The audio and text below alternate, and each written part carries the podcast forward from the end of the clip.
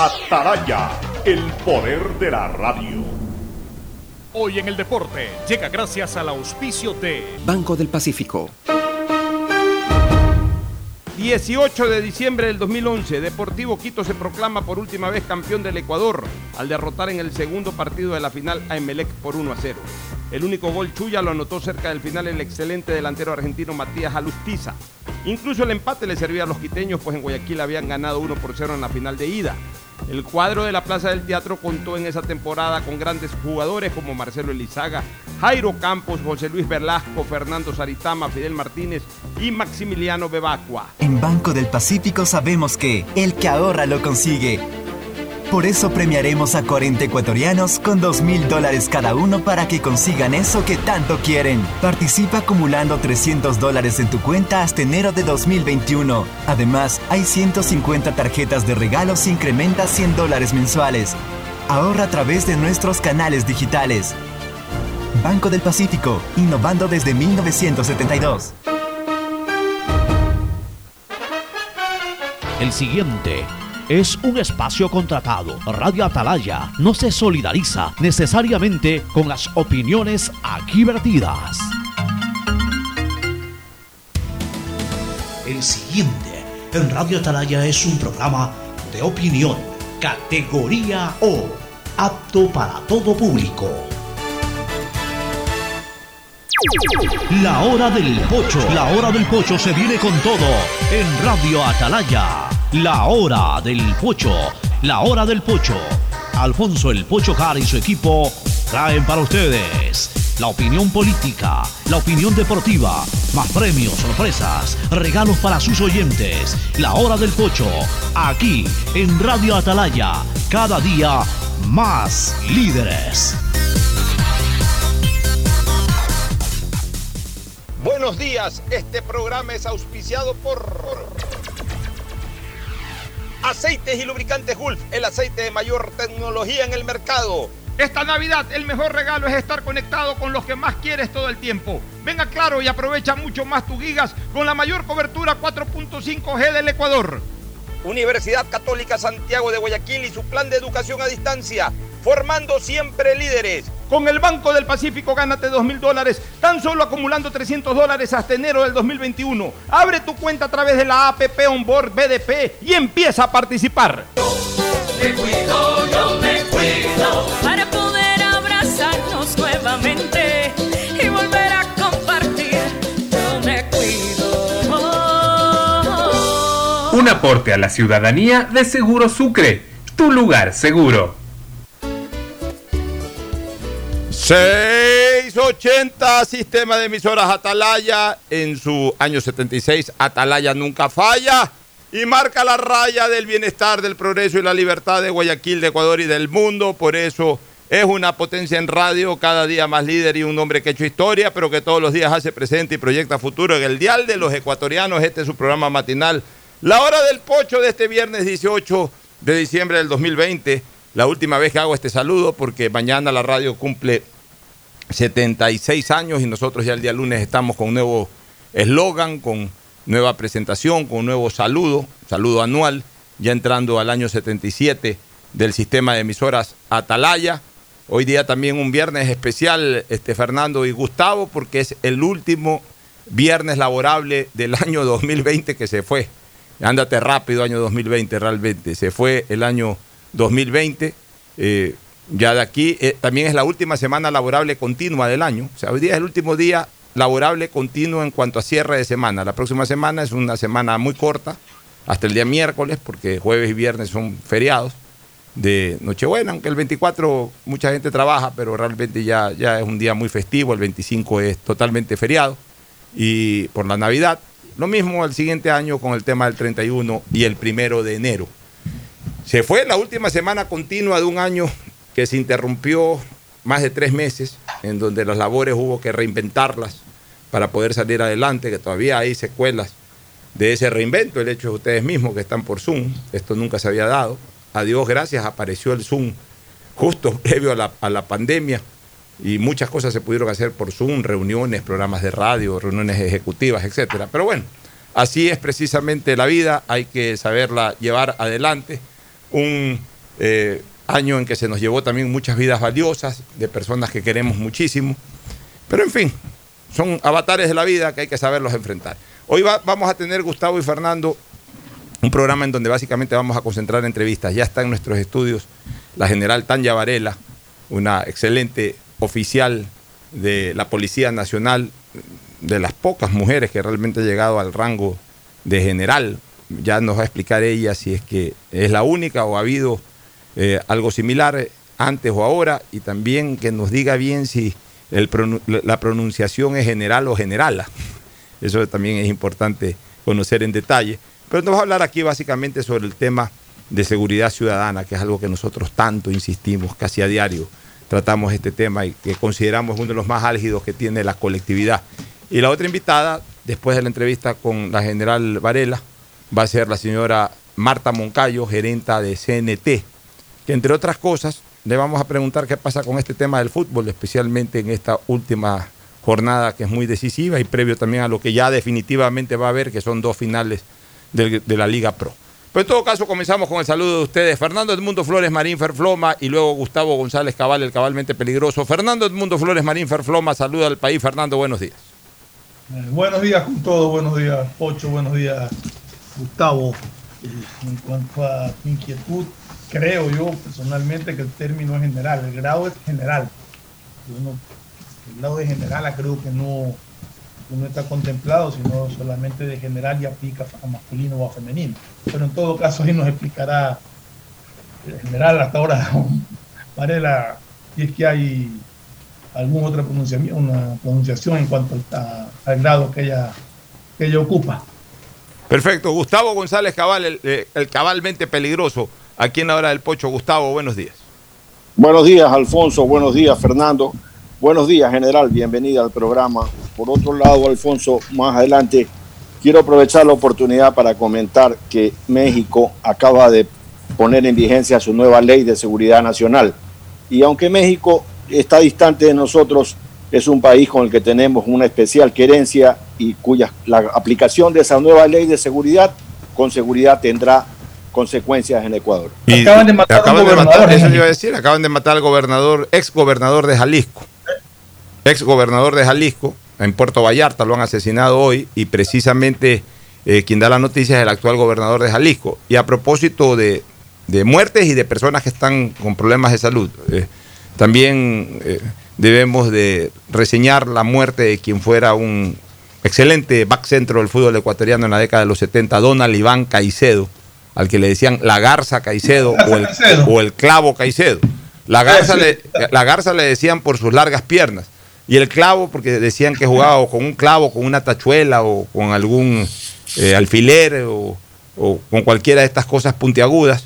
Y según contaban en esa época los rivales, a veces molestaba pinchándole los muslos, especialmente en, los tiros de esquina, en ese tipo de cosas. Pero bueno, pero siempre se destacó como un defensa no muy técnico, pero aguerrido, que sacaba todo. Y, armó eh, y fue parte de, también de una cortina de hierro cuencana ya que hablábamos en algún momento de la cortina de hierro amarilla, la cortina de hierro azul, también hubo una cortina de hierro roja tremenda. Eh, las defensas del Cuenca de los años 75, 76, con Barrera, Mesiano, Caicedo y Klinger, y luego con eh, Barrera, Riestra, Caicedo y Klinger. Fueron tremendas defensas. Además, Te ruego que no hables de Cuenca en este programa, ah, mi querido Alfonso. que acaba de cumplir 50 años o va a cumplir 50 años el próximo, 49 eh, años acaba de cumplir en primera. Yo sé que les, les, duele un poquito lo del Deportivo Cuenca, pero bueno, pero hay que... No, no un poquito, no un poquito, hermano. No un poquito. A mí personalmente me tiene muy fastidiado el partido con Cuenca.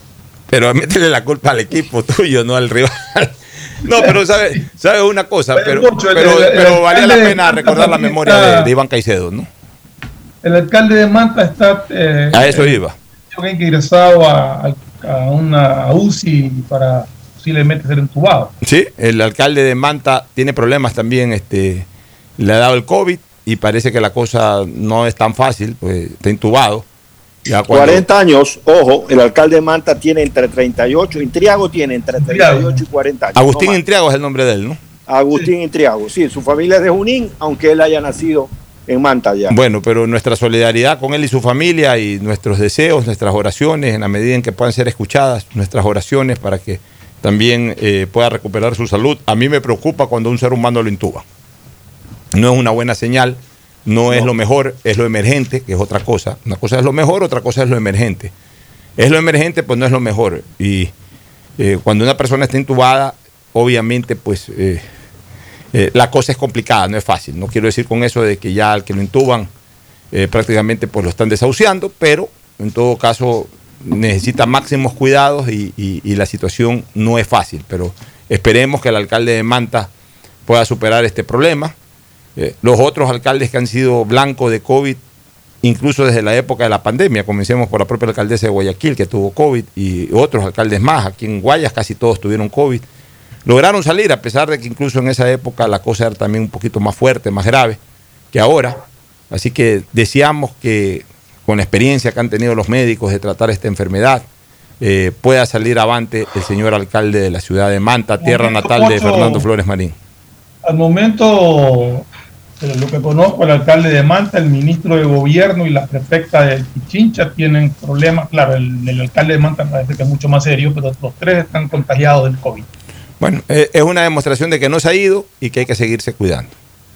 Que hay que seguirse cuidando, que la vacuna está cerca, todo lo que ustedes quieran, pero mientras la vacuna no esté inyectada en el brazo o antebrazo de cada uno de ustedes, sigan cuidándose. Esto no ha cesado. Y es una demostración de que, eh, si bien es cierto que la mortalidad no es como hace siete meses atrás, Ni Y- y- tampoco la, la ni- tasa de contagio. ¿no? Así es, ni la intensidad de contagio, sin embargo, se puede dar contagios y, y estamos viendo de que se está contagiando gente y también dentro de ese contagio a cualquiera le puede salir la lotería negra. La lotería negra, a cualquiera le puede salir sorteada la lotería negra. Así que es mejor andar con cuidado. Ahora sí, le damos la bienvenida a nuestra querida amiga general o general. Eh, comencemos con ese pequeño detalle, mi general Varela. Eh, eh, ¿Cuál es la denominación para personas del sexo femenino como usted que eh, obtienen esa jerarquía, en este caso de general de la República?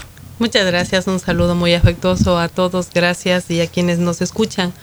Realmente es general, General, eh, como General. decía Fernando Flores, sí. así es, es general. Lo que pasa es que más bien en lo de general es como, como una cosa de por lo que Ese es un término nacido en México. nacido, en, generala. nacido Sí. en México y que también aquí en el Ecuador lo hemos usado mucho con, con Manuela Sáenz, que no era general ni nada de eso, pues le decían la generala del, del, del general también, general. oye, así como la libertadora, la libertadora libertadora. del libertador, pues también le decían la generala. O sea, pero es verdad, es más en México que en algún momento se utilizó esa palabra, generala, en lugar de general, pero jerárquicamente, en este caso, la general Varela, pues ostenta con, con- con mucha, con mucho honor y con mucha dignidad el cargo, de, el cargo y el grado de general de la policía. Aquí estamos justamente, vamos a compartir entrevistas con nuestros conte- contertulios habituales, Fernando Flores Marín Ferfloma y Gustavo González Cabal. Pero cuénteme un poco, ¿cómo- ¿cómo va el tema esto de la seguridad ciudadana? Eh, llegó un- esto, esto, esto, esto siempre tiene picos, mi querida general. Esto de repente es terrible, eh, se anuncian asaltos por todos lados, se conocen de muertes incluso producto de asaltos, eh, se mete la policía de lleno, se mete incluso el sector político inmediatamente, el ministro del Interior, el presidente de la República, hablan, se intensifican un poco más los controles, los delincuentes como que se van de vacaciones, pasan semanas, tres, cuatro, cinco semanas, baja también la intensidad de los controles, vuelven los delincuentes. Entonces son como oleadas, así como se hablaba de las oleadas del COVID, lamentablemente también se dan estas oleadas de la inseguridad ciudadana, pero que son constantes y que, y que no terminan de cesar a lo largo de décadas. ¿Qué se puede hacer, mi querida general? Efectivamente, la seguridad y la violencia son fenómenos muy complejos que necesitan muchos análisis y mucho tratamiento, pues es multidimensional, multicausal, por lo tanto requiere de la participación de todos, no solo de la Policía Nacional. Muchas veces creemos que la Policía Nacional tiene eh, absoluto eh, que actuar absolutamente en todo lo que tiene que ver con esto de la de la inseguridad, pero no es así. La Constitución nos establece una misión a nosotros como Policía Nacional, pero no solo depende de la Policía Nacional. este gran problema por el que estamos atravesando hoy, no en nuestro país, en el mundo entero. Como usted dice, sí han existido oleadas, bajó, pensamos que con la pandemia esto iba a, a bajar, que todos que estaban en confinamiento, pues no íbamos a tener presencia de, de delitos, pero tuvimos un pico más alto. Eh, se incrementaron los femicidios, la violencia intrafamiliar, el hecho de estar en confinamiento con el agresor, el no tener eh, operadores de justicia para poner denuncia. Entonces, este, esta dinámica y este fenómeno delictual que se presenta requiere de estudios y de análisis. Hoy la seguridad ciudadana no es solo un policía en un patrullero, hoy la seguridad ciudadana necesita de estudios epidemiológicos para poder encontrar las verdaderas causas del delito y de esta manera contrarrestarlas con acciones y estrategias. Ya van a entrar a participar también Fernando Flores y, y, Gustavo González y también usted ya va a dar números y resultados, pero hay algo que yo vengo señalando desde hace tiempo, mi querida general. Aquí a la policía también hay que fortalecerla en su operación, en el uso progresivo de la fuerza, como se llama, que yo la he reducido a tres letras, a un APP. ¿Y qué llamo yo un APP?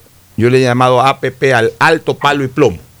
¿Qué es el alto palo y plomo? No, no se asuste con lo que estoy diciendo, porque es secuencial. Y es realmente la aplicación del uso progresivo de la fuerza. Alto es que llega un policía o un grupo de policías ante unos delincuentes que están actuando obviamente en flagrancia y ellos obviamente sacan a reducir sus armas en un momento determinado. Siempre tienen los policías que sacar a reducir sus armas y decir alto en nombre de la ley. Alto. Señores, alto. Y el, y el delincuente en ese momento tiene que someterse sin ningún tipo de acción más allá del grito de alto y del mostrar el arma al policía. El delincuente, el delincuente ya tiene que eh, eh, tiene que hacer conciencia de que ya fue, eh, digamos que fue pescado en acción y que ya está la policía ahí y ya no le debe de quedar otra alternativa que entregarse sin ningún tipo de resistencia. Si eso ocurre, el policía lo que hace es cogerle las manos, esposarlos, ponerlos en un patrullero, llevarlos y ponerlos a orden de la función judicial. Ese, ese es el alto. ¿A qué llamo yo el palo? No es que el policía tiene que salir con un palo. Pero el policía, ante delincuentes que se resisten sin peligro para la policía, pero por ejemplo intentan fugar o agarran un palo o quieren actuar incluso con violencia física no peligrosa, es decir, sin sacar armas de ninguna naturaleza, bueno, el policía tiene la obligación, sobre, sobre todo si están en grupo, de reducirlos a la fuerza. Es decir, ok, si se ponen resistentes, eh, actuar con fuerza sin llegar a extremos, pero actuar con fuerza para neutralizarlos y una vez que se los neutraliza, se los esposa y asimismo se los lleva a la, a la, a la función judicial. Pero ya viene el, la tercera letra que es la P de plomo. Si el delincuente ofrece resistencia peligrosa para el agente policial, es decir, saca un cuchillo, saca una pistola, saca una UCI o saca cualquier elemento que puede generar la pérdida de la vida del agente policial o de las personas alrededor, el policía no tiene que pedirle permiso a nadie para actuar inmediatamente. Eh, ni aquí ni en ningún lado del mundo. El policía no tiene que estar pensando, si saco el arma y le disparo a este delincuente, me voy a ir preso, me van a seguir un proceso. Y se termina dando escenas como la que hemos visto en varios videos de que el policía termina siendo correteado por el delincuente. El policía o el grupo de policía en ese momento tienen que sacar su pistola y pegarle un tiro y se acabó y ahí queda seco, ahí quedó seco. Ahí no hay, no hay eh, que lloren la viuda y los familiares del muerto, nadie más puede llorar, porque ahí se está protegiendo la seguridad ciudadana, pero sobre todas las cosas también se está protegiendo al policía en su integridad física y especialmente en, su derecho fundamental de la vida, que está bien que se ponga en riesgo o, o, que tenga que ponerla en riesgo porque ese es su trabajo, pero eso no quiere decir que una cosa es ponerla en riesgo y otra cosa es dejarse matar. Entonces, ¿qué hace falta, mi querida general, para que este uso progresivo de la fuerza se establezca de esa manera y que la policía tenga un verdadero apoyo y no haya ninguna posibilidad de que el policía tenga temor de aplicarlo. Bueno, en la última reforma del COIB ya está la, la, aplicación del uso legítimo de la fuerza en la que un servidor policial puede usar su arma para defender su vida y la vida de los demás. De hecho, ya hemos tenido algunos eventos acá mismo en Guayaquil, donde obviamente un proceso legal se tiene que seguir, pero ya el policía no va detenido y ese proceso legal continúa y el policía sigue trabajando normalmente, porque ya con la reforma del COI da ese amparo a la Policía Nacional. Ya está vigente esa reforma. Ya está vigente esa reforma. Ya, pero ya tiene la instrucción, el elemento armado de actuar de esa manera. Sí. Sí, sí. Ya, y, y, la parte política general, hablo del ministro del Interior, el presidente de la República, ya han dado la orden de que si tienen que actuar, actúen sin temor, que cualquier cosa asume la responsabilidad del gobierno. Más que darnos la orden, nosotros ya hemos capacitado a nuestra gente, hemos difundido la reforma del COIB, donde todos los policías saben lo que les corresponde hacer en el momento preciso ante un evento, porque tampoco es de salir con un arma y disparar a todo el mundo. Creo que nuestra preparación, el ser profesionales, implica el saber medir el momento en que tenemos que actuar. Así Entonces, eh, como le manifestaba, ya hemos tenido unos eventos acá en Guayaquil donde el, el, servidor policial ha tenido que hacer uso de su arma. Han habido fallecidos por a consecuencia de esta acción policial, pero nuestros policías inmediatamente con defensa institucional como corresponde, porque a la final es un hecho, han ido ante las autoridades competentes, pues, y el policía no ha sido detenido, no ha tenido medidas cautelares, él labora normalmente y el proceso eh, se sigue a través de la justicia como corresponde. Fernando Flores, Marín Ferfloma y luego Gustavo González Cabal, inquietudes para la general Varela. Fernando. General, hay muchas inquietudes, pero... No, dale, dale las que necesites. Hablemos primero de... Aquí la ciudadanía, en general, ha cogido la mala costumbre, la pésima costumbre de faltarle el respeto a la autoridad. Se ha pensado en un momento dado en dotar a, no, sé si lo han hecho ya, pero en dotar a, los policías de, armamentos no letales, pero sí disuasivos para aquella gente que se insolenta con la policía sea controlado a través de una pistola con descarga eléctrica o cosas así. Porque no puede ser que aquí todo el mundo quiera hacer lo que le da la gana y faltar el respeto a la policía cada vez que le da la gana. Efectivamente, nosotros ya tenemos ya las armas no letales. Estamos en un proceso de capacitación, no porque no sean armas no letales, no quiere decir que pueden causar daño o sin ser utilizadas como corresponde pueden quitar hasta la vida de una persona. Entonces ya estamos nosotros en la capacitación a través de nuestras unidades tácticas como son el GIR y el GOE y una vez que estén capacitados el personal policial, nosotros ya se procederá a la entrega de las armas eh, no letales a los servidores policiales. Y otra pregunta que le quería hacer... Eh general que es más una, un criterio suyo o de la policía. El, el, el, porte de armas de la ciudadanía, no el porte libre de armas, no que todo el mundo hable de armado, pero que el ciudadano en su hogar o el ciudadano en su negocio pueda portar un arma para defenderse en caso de un asalto o algo. ¿Cómo lo ve la policía? ¿Como un peligro o como un apoyo? Más allá de un apoyo, creo que este tema definitivamente necesita ser de mucho análisis. Nosotros para aportar un arma nos capacitamos cuatro años. Cuatro años para aportar un arma. No, no es, esto no se ve en que eh, voy a conseguir un permiso, lo voy a analizar, voy a ver hacia dónde camino.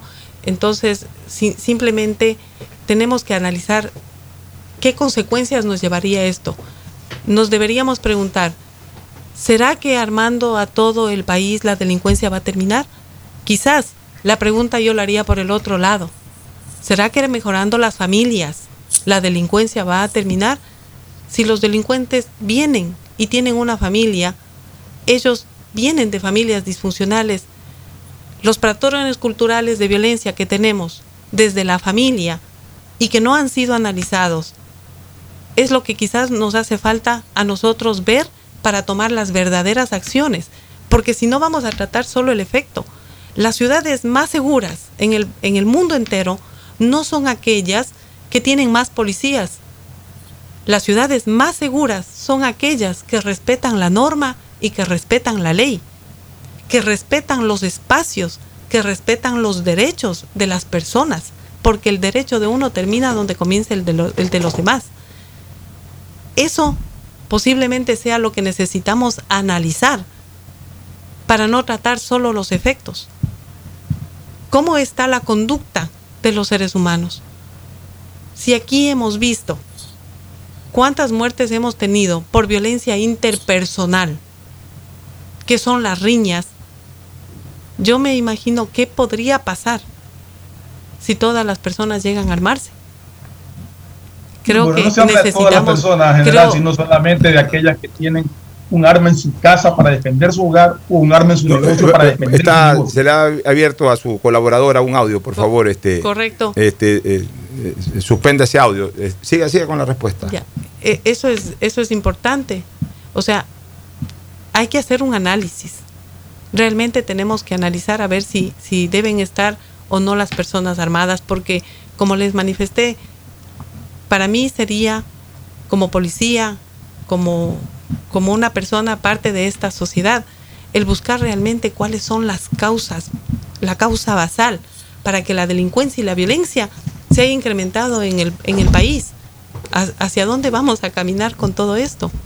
y en el campo, en el agro, el ganadero o el campesino que la- el vecino está a 6 kilómetros de distancia, que no tiene auxilio ni nada. Bueno, yo he tenido la oportunidad de trabajar también en, en las Usonaguayas, donde tenemos más de 1.450 recintos y, un, no diría un gran número, pero ellos cumplen, van con los, van a, control de armas, ellos tienen el permiso de la tenencia de arma. Iguales en las camaroneras, tienen tenencia de arma, o sea, nosotros vemos aquí las empresas de seguridad también tienen tenencia de armas. Entonces, creo que hay que analizar, hay que sentarse a analizar realmente este, esta situación y esta problemática. Ahora con Gustavo González Cabal, el cabalmente peligroso, que tiene también, por si acaso no es peligroso en nada malo, que ya es un, es un mote que le hemos puesto aquí a Gustavo desde hace muchísimo tiempo. Gustavo, este, tu participación en la entrevista también haciéndole interrogantes a la general Varela. Sí, yo quiero seguir más adelante con lo que ha planteado Fernando. Eh, quería hacer una pregunta, general, más allá de los grupos tácticos de la Policía Nacional, eh, que sin lugar a dudas tienen una gran formación y entrenamiento, como el GIR, el GOE y aún la unidad antisecuestro, que son espectaculares. Eh, yo conozco a la Policía Nacional muy adentro, he sido condecorado por la policía, en el grado de caballero, pero dígame algo que quiero, que me tiene dando vueltas en la cabeza desde hace mucho tiempo. El policía nacional, el policía raso, el policía normal, ¿cada cuánto entrena el uso de su arma de reglamento? Nosotros tenemos un programa que se denomina capacitación continua. Todos los años los 52 mil policías tenemos que aprobar ocho días en este curso para poder tener un- una calificación en su ascenso, que es durante cada año nosotros tenemos que reentrenarnos. Dentro de esta capacitación continua vienen temas de derechos humanos, temas que tienen que ver con violencia intrafamiliar y sobre todo el uso, el porte del arma de fuego. Eso Es decir, todos los años. Eh, todo, una vez al año un policía va y va a un polígono de tiro y practica con su arma. Efectivamente. ¿Usted cree que eso es suficiente, general? No, no es suficiente. Quizás no es suficiente, pero nosotros también tenemos nuestra capacitación, nosotros tenemos aquí los polígonos en todos los cuarteles. Podemos asistir, podemos ir a hacer prácticas de tiro. O sea, eso, eso también ya como policías es parte de, la, de nuestra propia autocapacitación. Es igual que una persona que, que, que un periodista. Un periodista tiene que leer mucho. Así le den una capacitación, pero usted tiene que leer y todos tienen que leer diariamente para poder estar al tanto, informados de todo. El policía también. El policía va a, a cualquier polígono, podemos ir a, a- a hacer nuestra limpieza de arma. Eso es algo obligatorio. Nosotros tenemos que limpiar nuestras armas cada vez que entregamos las armas a los rastrillos. Entonces, ir a un polígono, disparar, disparar en seco, utilizar munición, eso, eso es parte de nuestra formación. Si no nos capacitamos nosotros diariamente, ¿cómo podemos estar en las calles? Muy bien. Correcto. Eh, ¿otra- Eh, ¿Alguna otra general, pregunta una más? última pregunta. Eh, ¿La Policía Nacional tiene fiscalizadas sus, sus armas? ¿Cómo fiscalizadas? ¿Registradas? Claro. No, no, no, no, o sea, no, no, no, en- no, es, no, no, no es eso. Yo me refiero a fiscalizada a que se haya registrado el arma eh, mediante disparos, que se hayan Correcto, guardado los todo. casquillos. Sí, sí, el AFIS y el AFIS. Nosotros tenemos, nosotros sabemos cuándo un arma ha sido disparada y por quién ha sido disparada en criminalística. Todos tenemos ese registro. O sea, cada arma de la Policía Nacional tiene un AFI. Todos. Todos. Es obligatorio. Una, una pregunta sobre ese tema para entrar en otros detalles este, general. Interesantísimo lo que acaba de preguntar eh, Gustavo, y solo lo puede hacer una persona que conoce mucho de estructura de fuerzas de fuerza pública. Él ha estado muy vinculado especialmente a las Fuerzas Armadas, pero también, como ya lo ha dicho, eh, conoce el interior de la fuerza policial. Le quiero hacer una pregunta y quiero la máxima transparencia como es su costumbre y, y- y la máxima sinceridad del caso. En eh, la incautación de armas que se han hecho a los delincuentes. ¿se han encontrado armas que, armas que han sido de la Policía Nacional? No tengo ese dato, pero le, le- me comprometo en dárselo. Pero se han dado casos. No, no, no. No, no. No tengo el dato ni, ni realmente. Es que eso es importantísimo. Pero le, le- me comprometo en, en llamárselo por, favor. interno y Eso dárselo. es realmente, si existiera, yo, yo, yo le diría, Es- pero no tengo el Eso dato. es importantísimo, porque mire, yo una vez hice una propuesta, eh, la última vez que fui candidato a la Asamblea, eh, yo, he sido dos veces electo en la función legislativa, la última vez no tuve suerte de, ser electo, pero yo hice una propuesta que, a mí me parece interesante, general, y yo, yo sé que los oficiales de, de honor como usted hasta lo apoyarían, de que el policía o el militar que en un momento determinado sean descubiertos en un acto delictivo reciban el doble de pena que por ese delito lo, eh, eh, sancionan a cualquier eh, ciudadano común y corriente. Porque en el policía o en el militar habrían delitos adicionales como traición a la patria, como uso indebido de bienes del Estado, es decir, y, y- y también el policía o el militar que se presta, incluso en servicio pasivo, se presta para, para formar parte de bandas policiales, traiciona también la confianza ciudadana, porque uno supuestamente ve a un policía y confía en un policía, y resulta que el policía está enconchavado con los delincuentes. O sea, encima eh, también hay ese, eh, no solamente la traición a la patria en sí y el uso indebido de bienes eh, o, de conocimientos que lo dota el Estado, sino que adicionalmente también hay, un- hay, hay una traición a la confianza ciudadana. Entonces, el policía o el militar que en un momento determinado se ha descubierto que está inmerso en una banda en una banda delincuencial tiene que ser sancionado con el doble de los otros. ¿Qué opina usted? El servidor policial no debe ser con- eh, no debe ser considerada su condición de policía como un atenuante, que es lo que muchas veces pasa. Cuando nosotros mismos como institución nos estamos autodepurando, nosotros no necesitamos que nadie nos dé ubicando a un deli- delincuente, más aún si este es parte de la institución. Lo ubicamos, lo detenemos, lo ponemos a órdenes de autoridad. Debería ser un agravante más bien, es Por lo que yo digo. supuesto. O sea, por, eso, la digo, sanción no debe, ser mayor. No debe ser considerada, pero nuestras leyes muchas veces están así y el arraigo social lo consideran al policía por ser policía como algo para poder algo que le pueden utilizar para que tenga una medida cautelar. Entonces, como policías no podemos irnos en contra de lo que una autoridad decide. Claro. Así no compartamos. Pero, pero, Pero, mire, mire que este, eh, este esto es un es tema muy importante, importante también sí. tratar. Y, y sí nos gustaría, eh, general, eh, para aprovechar la pregunta que hizo eh, Gustavo y también mi inquietud, recibir por ahí en algún momento la información de que en, en la requisa de armas que le han hecho a delincuentes, si se ha visto involucrado el hecho de, ar- de armamento perteneciente a la Policía Nacional o a las Fuerzas Armadas, y también ustedes pueden dotarnos de esa información. O sea, queremos saber si es que las armas que el Estado dota a su fuerza pública son utilizadas para el servicio ciudadano, para el AMPA. Claro, sí, e- en este aspecto, por ejemplo, nosotros hemos tenido en esta, estos, esta última semana 84 armas decomisadas. Todas las armas son, son periciadas por criminalística para ver si han participado o son vinculantes con algún hecho delictivo. Entonces, es, es un registro. En lo que respecta a nuestras armas hay disposiciones claras con el, el personal policial. Utilizan el arma en el servicio. Cuando van a salir francos tienen que entregar el arma en el rastrillo y retirarla del rastrillo cuando retornan a su, a su horario de trabajo. Ha- Hay siempre este control, pero de, de existir y encontrar nosotros un arma, las acciones administrativas y penales las tomaríamos sin dudarlo. Ya, muy bien. General, eh, una, una de las cosas que le he dicho en este programa y que lo he dicho públicamente y que en cuanto tenga cómo llegar a, a producir ese evento, lo voy a hacer. Yo soy de los que pienso que desde que le quitaron a la Policía Nacional el manejo del tránsito, la inseguridad en, en las carreteras y en todos lados, pues es mayor. Yo crecí con la Policía Nacional de Tránsito cumpliendo un trabajo cabal, un trabajo muy bien elaborado. Eh, solamente la provincia del Guayas tenía una comisión de tránsito especial y estaba armada.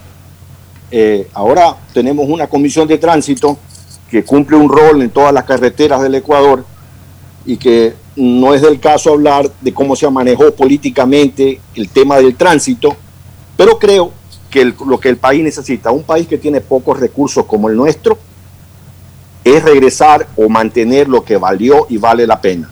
La Policía Nacional debe hacerse cargo del tránsito como era antes. Esta transitoria que existe, en la cual manifiesta y expresa que el tránsito ya pasa a los gas municipales. Muchos de los gas municipales, en primeras instancias, optaron por tener su cuerpo de vigilancia de tránsito, pero hoy, en la actualidad, cada vez más municipios están solicitando, porque es facultativo de la autoridad local, tener un, un cuerpo de vigilancia de tránsito o continuar con la Policía Nacional. Muchos de los alcaldes están con la Policía Nacional porque efectivamente el control de las carreteras es fundamental porque por las carreteras es donde transita el delito. Al decir donde transita el delito es donde pasa la droga, donde se movilizan todas las organizaciones y nosotros al no tener este control sí se nos complica el trabajo como Policía Nacional. Pero en muchas provincias tenemos ya el control de este tránsito y, eh, y hay algo también fundamental, no solo en las carreteras, en, en las ciudades también, pues eh, yo fui también una policía de tránsito, me inicié en ese servicio. El ¿En Guayaquil tener- o en- no, en- en en otros Quito. lados? En Cuando Quito. yo me gradué recién fue a- fui a Quito al grupo de tránsito. En cada esquina usted veía un policía y el policía generaba en su entorno la seguridad. Entonces, es, es importante, pero como le manifestaba, el, el gas municipal que tenía esta facultad de tener su cuerpo de vigilancia, muchos optaron, lo tuvieron en su momento, pero hoy están retornando nuevamente con la Policía Nacional. Por eso es que nosotros tenemos todavía dentro de nuestra estructura orgánica la Dirección Nacional de Tránsito. Fernando, ¿alguna pregunta final? Para No, yo, cerrar la entrevista con una eh, inquietud que tengo. Sí, sobre lo que acaba de, de decir la general, pero eh, es, es- es real que, que manejando el tránsito, pues tiene mucha más libertad de estar permanentemente en las carreteras, pero eh, el hecho de no manejar el tránsito no les impide en ningún momento estar en las carreteras o hacer patrullajes y detener vehículos sospechosos, no para el fin de, de pedir licencia ni nada de eso, pero sí para poder requisar los, los vehículos, ¿no? Efectivamente, como Policía Nacional tenemos nuestra nuestro trabajo es a nivel nacional. Nosotros no tenemos limitados teorios. Lo hacemos en la ciudad, en las carreteras, donde en, cualquier lugar que vemos que existe la presencia del delito. Por eso eh, trabajamos y de hecho las- la persecución del delito se va así. Nosotros podemos iniciar con un evento en Guayaquil y terminar eh, con la captura de, los delincuentes en Tulcán. Entonces, eso no nos limita a nosotros, no nos limita.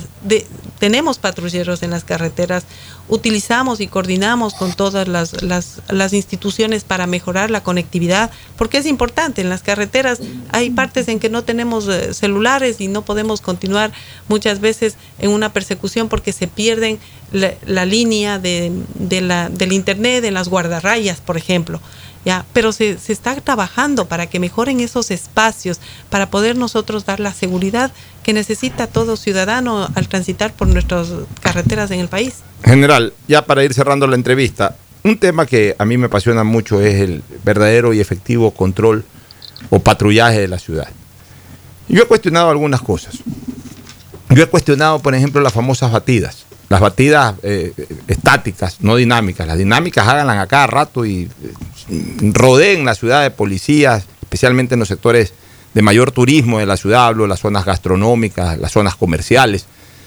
Pero a a mí no me gusta mucho, y, y le soy sincero, y nunca me gustó, estos famosos operativos en que 8 o 10 policías, a veces acompañados de agentes de tránsito, se paran en un, en un sitio y a veces reiterativamente en el mismo sitio.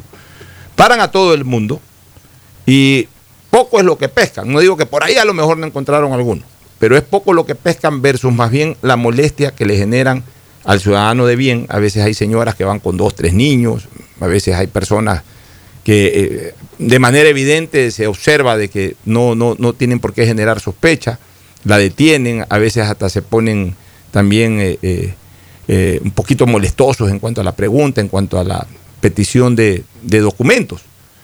Por ejemplo, le voy a poner un, ejemplo así, a mí no me importa, porque yo, no tengo ningún inconveniente, pero una vez a mí me paró un- un- uno de estos operativos, me pidió identificación, le di la licencia, entonces me dijo, no, tiene que darme la cédula. Y si yo no tengo la cédula, tengo la licencia. Pues, si yo estoy manejando, mi documento para andar en la calle manejando es la licencia, que además es un documento oficial identificativo. Entonces se ponen, pero se ponen en ese plano, ¿no? Te dan ganas de decir, ¿sabes qué? Te doy la licencia y punto. Porque es un documento oficial. O sea, se ponen en ese plano. Lo que les quiero decir es que se ponen en el plano es de molestar y no verdaderamente de, de- de- controlar la seguridad. Pero sobre todo porque, porque son, en el, eh, eh, son en el fondo eh, operativos pasivos. O sea, ya los delincuentes por último saben que están haciendo batida por ahí y se van por otro lado. Si no pasan por ahí los delincuentes, entonces se perdieron ocho o nueve policías que bien pueden estar patrullando de diferentes zonas. Entonces, yo, yo, yo realmente no creo en ese tipo de operativo, uno. Y dos, yo sigo pensando de que no se puede, usted lo acaba de decir de alguna manera indirecta, el, policía de tránsito, que, genera una percepción. El policía de tránsito es un policía que está parado dirigiendo el tránsito, como usted lo dirigía hace 20, 30 años cuando comenzó en esta carrera. Ya, eh, es igual, la peatonización del policía también es necesaria. Aquí con Fernando Flores y con Gustavo hemos hecho hasta concursos este, general cuando hemos tenido que tratar este tema. Hemos ofrecido hasta premios de alguien que nos mande una foto de grupos policiales patrullando a pie. Ya no hay eh, policías a pie, andan solo en moto, andan solamente en patrulleros. En los semáforos roban constantemente estos delincuentes que tienen ese modus operandi de aprovechar el exceso de tránsito para robar ahí. Ahí no sirve que anden en moto ni nada, ahí sirven que en las zonas rojas estén policías patrullando a pie. Para ante, cualquier situación, inmediatamente se le avisa al policía. El policía también tiene que estar intercomunicado, puede pedir ayuda a algún patrullero en moto o algún patrullero en vehículo. O sea, yo sí creo que falta un poco más de dinamización del patrullaje. Está muy, muy, eh, eh, eh, muy encerrado en una escuela vieja. Desde que yo soy muchacho, hay esos, operativos en que se paran ocho policías a parar en un solo sitio. Y yo creo que la ciudad creció demasiado. Y sobre todo, el apogeo, el auge delincuencial es tan grande que eso ya no alcanza. Su opinión, por favor. Bien, la visibilización policial es importante, es una de nuestras estrategias. Y los operativos, usted dice, poco pescan, pero dan buenos resultados. Eso nos ha permitido a nosotros, después de este oleaje que tuvimos de, de delincuencia en Guayaquil, que, que realmente es una época que, como usted lo dice, créame todo, yo he pasado 20 años acá, más de 20 años en Guayaquil trabajando Yo lo sé muy bien, además lo ha hecho. todos los meses. Desde el mes de octubre, siempre Guayaquil ha sido reforzada. Siempre. Con 500, 600, 700, la ciudadanía crece, por lo tanto el, el refuerzo es mayor. En 10 días tenemos 200 policías más acá.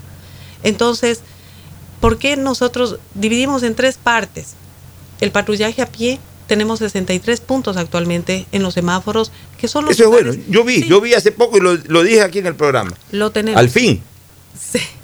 Tenemos, tenemos también estas intervenciones dinámicas, que son los ocho policías que usted ve que están conformados por policía preventiva, policía investigativa y policía de inteligencia.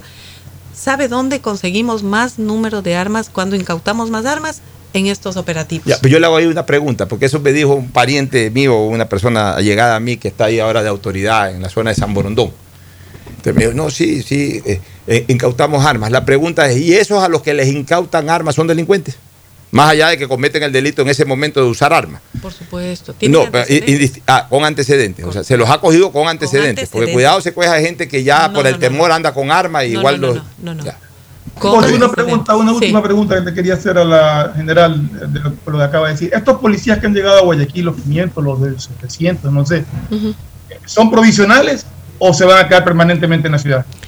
Nosotros los vamos a tener aquí dependiendo cómo esté el comportamiento delictual, porque también tenemos que ir posesionando a, a nuestra propia policía local y también tenemos que seguir trabajando con la ciudadanía en la recuperación de espacios. Esto es fundamental.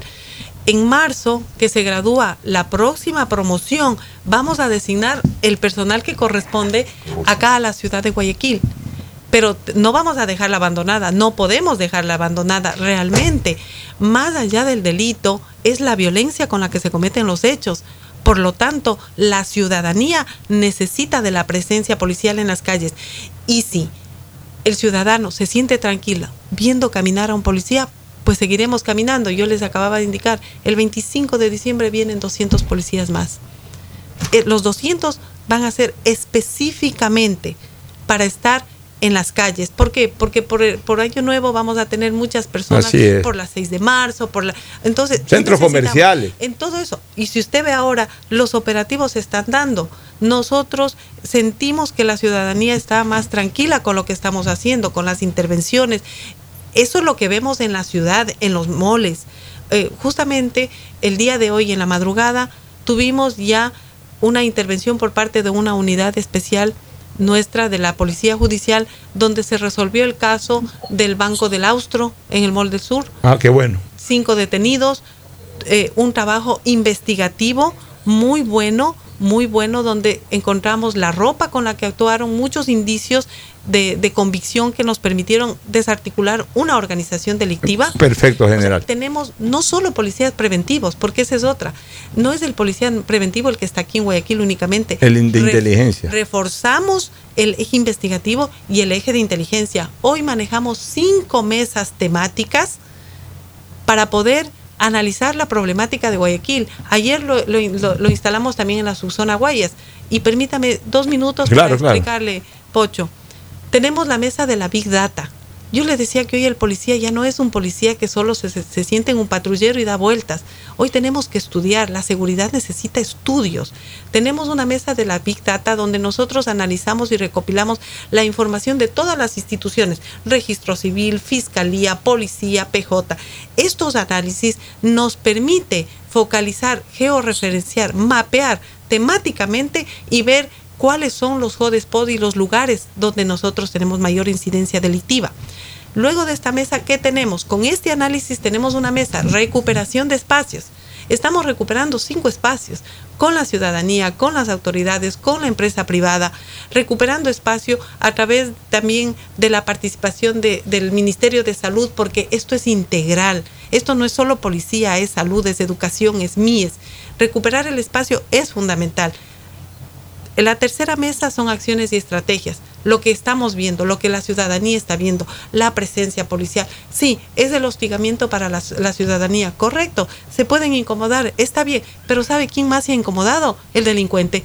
Porque el delincuente encuentra un operativo en una parte, va a cinco o seis cuadras, encuentra un operativo CAMEX, le vuelve a requisar. Entonces dice, no tengo, no tengo oportunidad, el delito es oportunidad. No hay oportunidad para delinquir, el delincuente se Estamos claros y le agradecemos por todo su esfuerzo y, toda su capacidad general. Y, tenga la absoluta seguridad de usted y los oyentes que si no hubiésemos tenido a la general Varela, esto hubiese sido mucho peor. Ella eh, batalla realmente día a día desde que estaba aquí y ahora incluso teniendo ya su oficina central en Quito. Usted ya está en el, en, el alto mando policial, ¿no? Eh, a nivel nacional. Sin embargo, se, se, toma sus días para venir a servir a la ciudad. Usted no es guayaquileña, pero pero eh, no es guayaquileña de nacimiento, pero es guayaquileña de honor, porque la verdad que le agradecemos mucho siempre su actuación a favor de la seguridad guayaquileña. Gracias, general. Gracias a usted, gracias. Nos vamos a una pausa, retornamos con Marta Moncayo, gerenta general de CNT. Ya volvemos. El siguiente es un espacio publicitario apto para todo público. ¿Qué más, mis brosters? Somos Giga y Minuto. Habla bien, eso man de CNT, ¿saben? Pero de Leif. Y con sus paquetes prepago de 1 a 6 dólares, recibes 2 gigas en redes sociales. Y muchos megas adicionales para navegar. Sí cachaste, ¿no? Pero more than you. CNT, conectémonos más. Más información en www.cnt.com.es. Seamos responsables con los héroes de nuestras calles. En esta emergencia sanitaria, recuerda desechar las mascarillas y guantes en una funda separada de la basura común. Protégela con otra funda y cuando la saques, rocía cloro sobre ellas. Tampoco deseches objetos contaminados en las calles y si son de gran volumen, llévalos a los centros de acopio autorizados. Encuentra las direcciones en www.puertolimpio.com. Puerto Limpio, juntos por Guayaquil. La ATM presenta su programa Educación Vial Online es un programa dirigido para los pequeñitos de 4 a 10 años para que conozcan todo sobre seguridad vial, sobre reglas y cómo transitar de manera correcta en las calles. Este programa también se socializará vía Zoom a estudiantes a través de los videos y así conozcan más sobre la nueva cultura de movilidad. Ingresa a atm.gov.es. Con la ATM, juntos nos movemos seguros. Autorización número 1572, CNE, Elecciones Generales 2021. Acciones de protección de 11 multas a concesiones, 9 se han declarado improcedentes. Es decir, a favor de la provincia del Guayas, a favor de los guayasenses y de los ecuatorianos. 14 jueces en estas 9 de las 11 eh, acciones de protección que aplicaron obviamente las concesionarias se han pronunciado.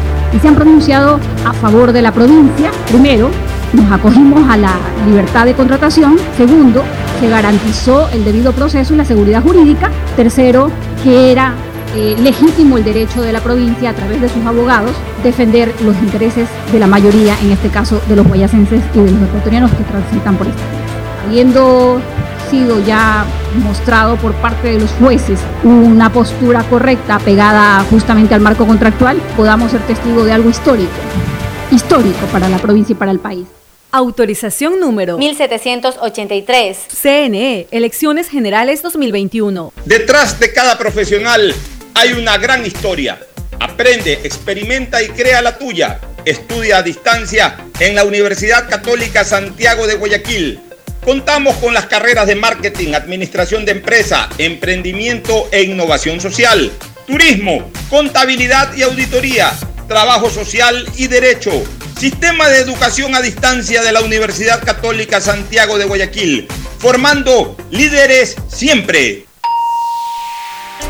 El aeropuerto de Guayaquil te informa que durante el mes de diciembre, por la salud de todos, solo un acompañante podrá recibir o dejar a los pasajeros. No te confíes, es tiempo de evitar aglomeraciones. Utiliza siempre mascarilla, lávate las manos y mantén el distanciamiento social.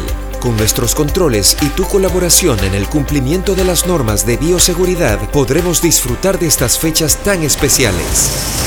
Alcaldía de Guayaquil, en coordinación con Autoridad Aeroportuaria de Guayaquil. Autorización número 1588. CNE, Elecciones Generales 2021. Desde que me cambié a Claro, todo carga rapidísimo. Y yo soy el mejor jugando en línea. Y yo trabajo en casa mientras todos disfrutan, navegando al doble de velocidad. Esta Navidad comparte el regalo de estar conectados. Contrata internet Claro de 50 megabytes desde 20 dólares más impuestos y recibe el segundo mes de instalación gratis. Además, puedes financiar una laptop nueva en claro.com.es válido del 17 de noviembre del 2020 al 6 de enero del 2021 o hasta agotar stock. Más información, condiciones en claro.com.es. Esto aún no termina. Por eso siempre uso mascarilla en mi negocio. Hago que todos la usen y que respeten el distanciamiento. No te confíes. El estado de excepción terminó, pero la pandemia sigue. Manos, mascarilla, distanciamiento y preocuparse de que todos cumplan las medidas de seguridad. Alcaldía de Guayaquil. Autorización número 0119. CNE, Elecciones Generales 2021. ¿Qué más, mi Harrison Ford? ¿Y vos? ¿Ya te cambiaste a CNT? ¡Vivo, vivo! Compra tu chip CNT prepago, que incluye más de 3 gigas para que navegues por 7 días y sigas vacilando tu patín en todas tus redes. CNT, conectémonos más. Más información en www.cnt.com.es. En Banco del Pacífico sabemos que el que ahorra lo consigue. Por eso premiaremos a 40 ecuatorianos con 2 mil dólares cada uno para que consigan eso que tanto quieren. Participa acumulando 300 dólares en tu cuenta hasta enero de 2021. Además, hay 150 tarjetas de regalos e incrementa 100 dólares mensuales. Ahorra a través de nuestros canales digitales. Banco del Pacífico, innovando desde 1972. Hay sonidos que es mejor nunca tener que escuchar. Porque cada motor es diferente. Desde hace 104 años, Lubricantes Gulf mantiene la más alta tecnología y calidad en línea de aceites para motores a diésel y gasolina. Está hecho con una fórmula especial para dar excelente protección a todo tipo de motores, evitando el desgaste prematuro de pistones, anillos y árbol de levas. ayudando a mantener limpio el motor y libre de depósitos que se forman por las altas o bajas temperaturas. Dele a su motor lo que se merece. Lubricantes Gulf, la más alta tecnología en lubricación. 104 años preservando la vida de su motor. Lubricantes Gulf. Gulf es más lubricante.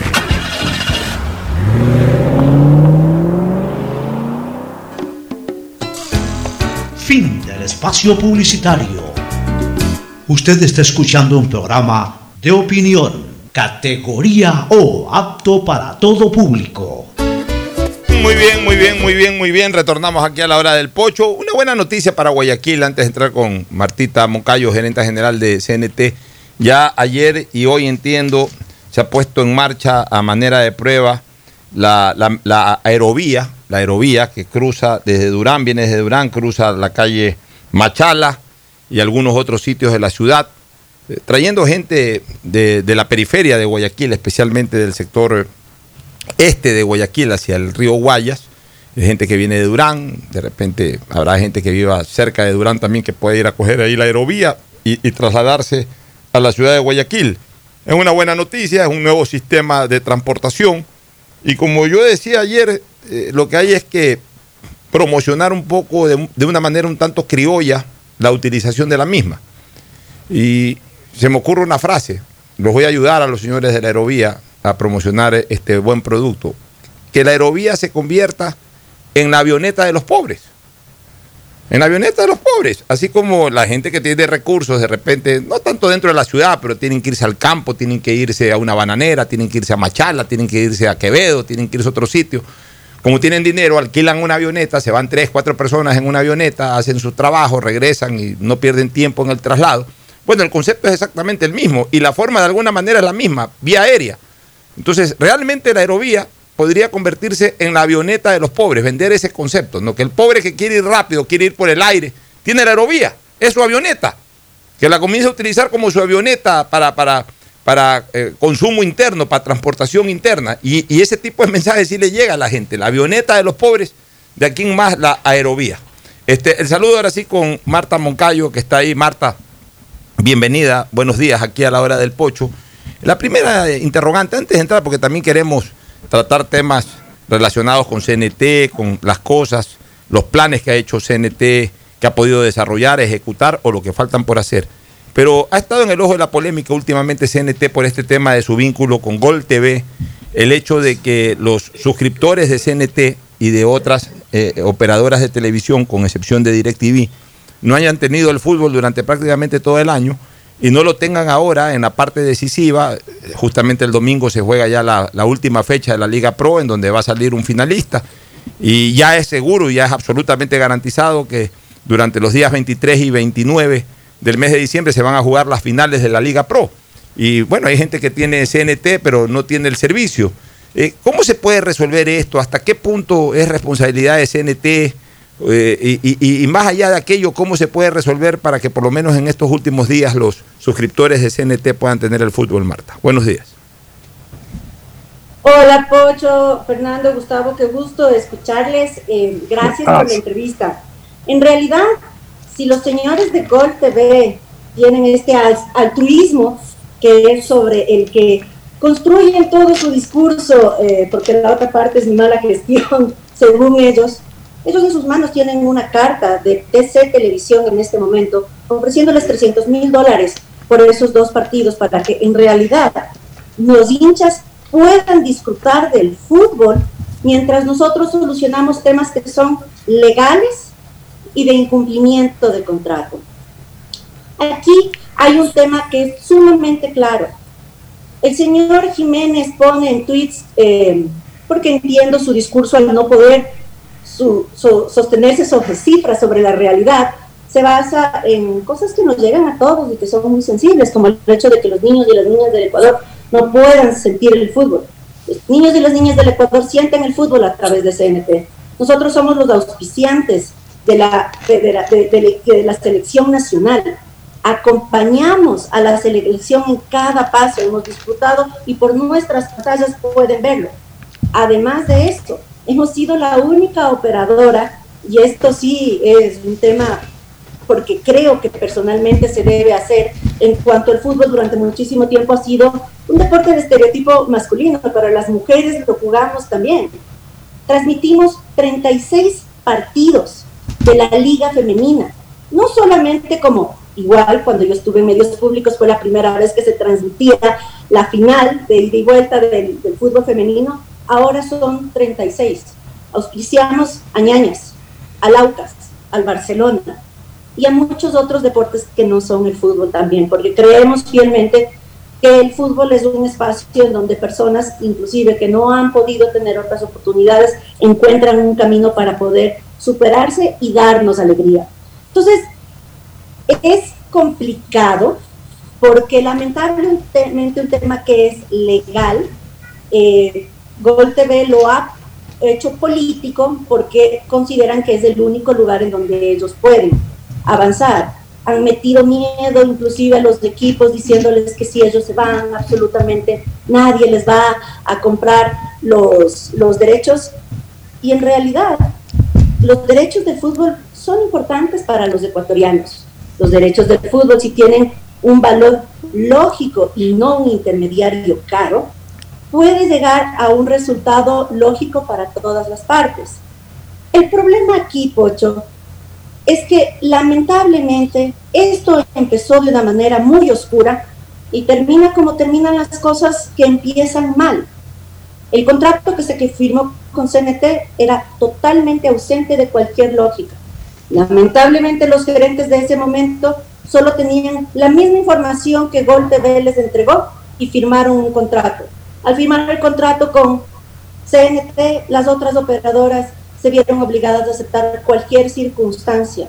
Eso debería ser analizado inclusive a nivel de la Superintendencia de Control de Poder de Mercado como un monopolio. Lo que sucedió en Chile justamente es una noticia que sale ayer donde el par de la Superintendencia de Control de Mercado sanciona a quien tiene únicamente los derechos por el abuso con las cable operadoras por uso monopólico y diferente. Porque si hay uno que es el único que tiene los derechos, debe dar las mismas circunstancias a todos. Y recordarle a los señores de Gol TV que nosotros tenemos un contrato en el que ellos se comprometieron a eso. Nosotros no queremos que nos den mejores circunstancias que el resto. Queremos que nos traten igual y que nos den la misma situación a todas las cable operadoras. Eh, Marta, antes de que Fernando y Gustavo también tengan interrogantes, ¿en qué a criterio de ustedes está fallando eh, Gol TV en cuanto a la ejecución del contrato que tiene con ustedes? Dos artículos específicamente. El uno, eh, si me equivoco, es el 3. En este artículo quedaba claro que la OTT, es decir, CNT Play, los derechos para CNT Play, un OTT es Netflix, es Disney Plus, en mi caso es CNT Play, eran los únicos que podían transmitir en esa línea, en, digital, eh, los partidos de fútbol y que teníamos esa exclusividad. Eso se rompió inmediatamente y firmaron un contrato con Claro. El señor Jiménez, que le encanta dar las vueltas a las palabras, dice, a una le di manzanas y a la otra le di peras. Simplemente aquí a uno le dio manzana amarilla y al otro le dio manzana verde, pero la manzana es la misma.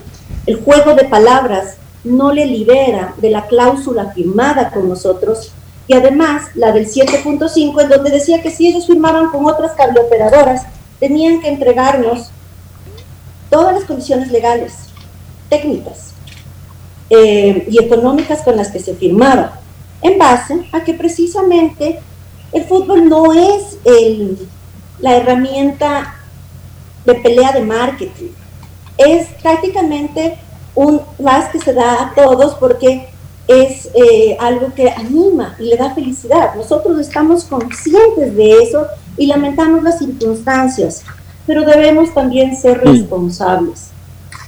Y si al señor Jiménez el hecho de que yo defienda los fondos de los ecuatorianos, porque CNT es eso, una empresa pública, le resulta que soy una mala administradora, lo lamento, yo no soy una política.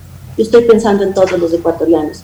Yo estoy pensando en que una línea no debe tener pérdidas, en que yo puedo y tengo que tener relaciones comerciales sanas con mis proveedores para que no me causen Él cambia los números. Hoy, de mañana ha dicho que solo son 150 mil de pérdidas, son 15 millones. La línea de, de televisión paga en el 2019 cerró con 15 millones de pérdidas. En este momento, con los cambios que se ha hecho con Gol TV, a, a pesar de que se le ha pagado casi 3 millones, y además de eso, eh, negociaciones que se han hecho con todas las casas de, de entrega de material, que todos han aceptado de diferentes maneras, pero hemos llegado a buenos acuerdos porque son conscientes de la circunstancia y porque saben que un negocio en el tiempo siempre será más sano que llenarse de dinero en dos meses o en un momento. En este momento esa línea está en 3 millones de pérdida. Hemos sobrellevado 12 millones de pérdida.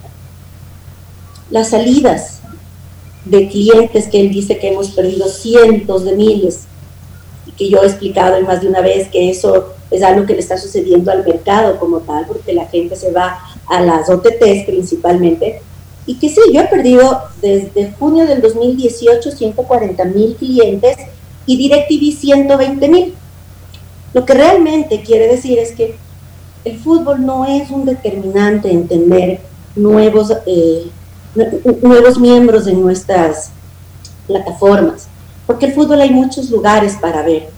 Y yo personalmente, y sé que estoy hablando desde una concepción de construcción de negocio, lo más sano para el fútbol es que estemos en varias plataformas, que esté en varias plataformas, que una parte pase por la televisión abierta, que haya cosas que sean pay-per-view y que obedezca la tendencia que tiene el mercado. Es digital. El fútbol principalmente se ve por IPs, se ve por YouTube, lo que ha hecho eh, la selección también con sus derechos, muy ordenadamente, es un contrato que es súper claro, en donde todos sabemos cuáles son nuestros territorios, en donde no incumple, pero es el canal de YouTube que ha lanzado Telecable y directamente es el que lo va. Así es, este, bien, así es porque Marta. Esa es la forma de hacer las cosas, con las cartas claras. Nosotros creemos en el deporte, en el fair play. Marta, eh, Fernando Flores también tiene inquietudes y luego Gustavo González. Fernando. Hola Marta, ¿cómo está? Eh, Fernando. vías de solución, o sea, ya creo que con este campeonato está terminado el punto, pero ese contrato con Gol TV tiene algunos años firmada la Federación Ecuatoriana de Fútbol. Entonces, vía de solución para el próximo año, ¿ves que se puede aclarar el panorama o crees que esto ya prácticamente es una ruptura definitiva? Lamentablemente, mientras Gol TV mantenga esa posición de decirle una cosa a los equipos de que ellos son sus únicos salvadores y que no lo son, y que nosotros las cableras veamos que el contrato como tal nos produce pérdidas graves, y en mi caso en particular hay eh, una cosa que se llama subsidio entre líneas. Hay un límite en el que las otras líneas de CNT que producen ingresos pueden subsidiar a una línea que pierde. Lo lógico sería desinvertir inmediatamente en una línea que pierde tanto porque esos 15 millones que se perdieron son de los ecuatorianos, no es de Marta Moncayo, no es del presidente Lenín Moreno, no es, es de los ecuatorianos. Nosotros nuestros excedentes se los entregamos al Estado como tal. Entonces, eh, si no existe un cambio de posición, porque lo que le importa a los señores de Gol TV es que a ellos CNT le pague los 92 millones completos, que son los 86 de los derechos del campeonato nacional, y la fuerza y la exigencia que te hacen de contratar el, el- el canal del fútbol de ellos, de Gol TV, ah, por el que igual en los cinco años se paga más de 5 millones, eh, eso es lo que a ellos les importa. Pueden decir cualquier cosa, pero sus actuaciones frente a esto han demostrado que a ellos lo que les importa es que CNT de una manera esclavizante se apegue a un contrato que ellos incumplieron, del cual nosotros tenemos derecho a salir, y más allá de eso, tenemos derecho a defender los fondos de los ecuatorianos. Marta, ¿por qué, Eh, por qué una cablera sí lo transmite y las demás no? ¿Por qué una sí? De lo que tengo entendido, y esto no ha sido algo que me ha dicho eh, DirecTV aquí localmente, pues tienen contratos a nivel latinoamericano. Entonces, seguramente, seguramente en otros países la economía de escala les sirve y DirecTV aquí, el que pierda poco, eh, compensa. Pero por supuesto, porque por ejemplo, en el Uruguay, el modelo es diferente. Igual, les obligan a tener el canal del fútbol, pero venden el pay-per-view para los campeonatos nacionales en, si no me equivoco, lo que sería el equivalente a 11 dólares. Y la diferencia se divide. Es decir, a los cableros les queda un dólar 50, un dólar 60 por cada uno de las personas que paga adicional. No está incluido en el valor mínimo. Y en el Uruguay, eh, el 60%, hay, hay una, una, penetración del 60% en la venta de los pay-per-views. Ecuador tiene un histórico del 12%. Y nosotros además somos un nicho pequeño, porque esta es otra cosa, o sea, y sabes qué, creo que la gente realmente se da cuenta, porque fuera de los periodistas de, que son pagados por Gol TV, inclusive en las redes la gente se da cuenta. BTH, la televisión paga, es un producto suntuario, no es la canasta básica de los ecuatorianos. La televisión abierta es la de todos. Un espacio en Internet en donde puedas pagar un dólar y efectivamente se metan los 4 o 5 millones de personas. Pero nosotros tenemos en este momento alrededor de 900 mil suscriptores entre todas. La línea en el mercado, el pastel grande, se ha reducido en un 30%. Esto no es mala administración, se llama comportamiento del mercado, en donde la gente está cambiando un producto por otro. Así como un día le pasó a la televisión, cuando apareció la televisión paga, pues se fueron del uno al otro y el encendido directo de los canales que no estaban en la televisión paga se redujo. Y después el hecho de que tenemos Netflix, Disney Plus y todos los demás, en donde uno elige directamente eh, qué ver. Por eso creo que la construcción correcta de este producto es un mix entre todos los actores. y lo he dicho una y otra vez. Le hemos enviado ya la propuesta formal. Hoy volveremos a enviarle ante el silencio de ellos de una respuesta en una carta, formalmente, no un mensaje de WhatsApp, no una foto de un documento sin firma, no, no, no. Queremos una respuesta formal porque creemos que nos merecemos el respeto de una respuesta formal y también dejar claros varias cosas. Yo, CNT, no, bueno, yo no firmé, firmó el anterior gerente, no hemos firmado un contrato con una empresa americana. Que ellos tengan las dos versiones es diferente, pero nosotros confirmamos con la empresa latinoamericana uruguaya, en central, y ellos renunciaron a cualquier otra jurisdicción que no sea la de Quito, Ecuador. Mienten y les dicen a los equipos que nos van a demandar en los Estados Unidos. Eso no es verdad. La embajada se va a involucrar. No es verdad. Y que estamos haciendo un, un daño, eh, como le han convencido a esta asambleísta, de, en, la seguridad jurídica del Estado. La seguridad jurídica del Estado se debe a las dos partes. Si otro incumple, es deber de la parte ecuatoriana hacer que se respete. Esto sería muy diferente sin que haya ningún incumplimiento. Yo digo, no, gracias. Eso no está sucediendo, esto no es un capricho. Esto tiene un análisis de noviembre del año pasado. Mandamos cartas solicitándoles más de una vez que por favor nos respondan, que nos digan qué es lo que pasa con el contrato de Claro, que nos digan qué era lo que pasaba en los otros contratos, que nosotros estamos pagando alrededor de 4.8%, sin hablar del canal que nos vienen a pagar y que es casi un dólar adicional eh, de Gol TV, mientras de los cálculos que se habían hecho, y sí, puede ser un poco entre lo que se comenta, DirecTV pagaba 3.85 y ahora está pagando 3.65. No pueden hacer eso al Estado, no pueden ser, hacer, hacerlo porque la ley no lo permite, porque al ser los únicos que tienen el derecho, ellos tienen una posición monopólica en el mercado y las condiciones para quienes adquirimos deben ser iguales, equivalentes, o por lo menos dar una suma final igual. ¿A qué me refiero? Sí, que a mí me cobren una cosa más por aquí, pero que me den otro producto y al revés. El contrato tiene que ser igual, porque si no, eso es abuso de mercado. Marta, eh, Gustavo también tiene inquietudes. No sé, Gustavo, si quieres insistir sobre el tema de del fútbol o, aprovechar para preguntarle a Marta Moncayo sobre otras actividades de CNT? No, yo solamente quiero agradecerle por la claridad con que ha expuesto. En efecto, Marta, los contratos son ley para las partes y no se afecta la seguridad jurídica de nadie en tanto se hagan cumplir los mismos. Muchas gracias por lo didáctico y que ha sido tu explicación. Yo, yo aprovecho entonces para extender la pregunta de Gustavo sobre otros temas, aunque sea en síntesis ya, porque estamos con el tiempo, Marta. Planes que eh, estableció CNT, inclusive uno de ellos era justamente la de la administración privada, que en algún momento se, se iba a dar, y otras cosas más. Eh, ¿Qué se ha podido desarrollar? ¿Qué todavía está pendiente? ¿Y eso pendiente cuándo se va a hacer?